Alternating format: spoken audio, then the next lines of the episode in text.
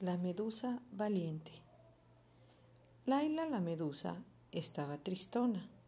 El tiburón Damián no paraba de molestarla y darle sustos. A ella y a todas las criaturas submarinas, incluidos otros tiburones. Era un abusón.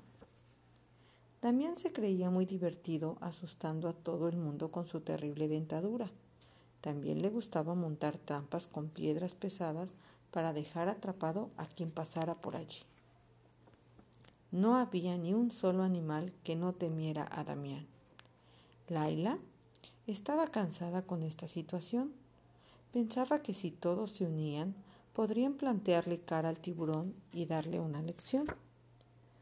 Convenció a algunos amigos y tramaron un plan.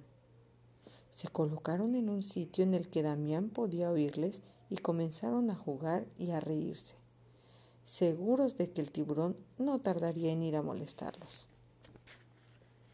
Y así fue como sucedió. Damián les oyó pasándoselo bien y se acercó. Ahora verían quién se iba a reír de verdad. Les daría un gran susto que nunca olvidaría. Laila estaba vigilando y dio la voz de alarma. ¡Ahí viene! El calamar Ciro y la langosta Dora se miraron Laila les dio ánimo. Tenemos que ser fuertes. Uno, dos y tres. Dora clavó sus pinzas en la nariz de Damián, lo más fuerte que pudo. Damián gritó, en parte sorprendido, en parte dolorido. Todos lo miraban. Se sintió avergonzado, siendo el objeto de atención.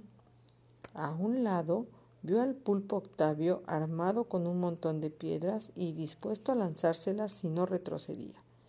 El tiburón corrió a esconderse en su guarida. Todos felicitaron a Laila por su buena idea. No se había resignado a soportar a Damián y le había hecho frente al problema. Eres una auténtica estrella, como las que lucen en la noche. Eres la medusa valiente le dijeron felices de saber que Damián no les molestaría nunca más.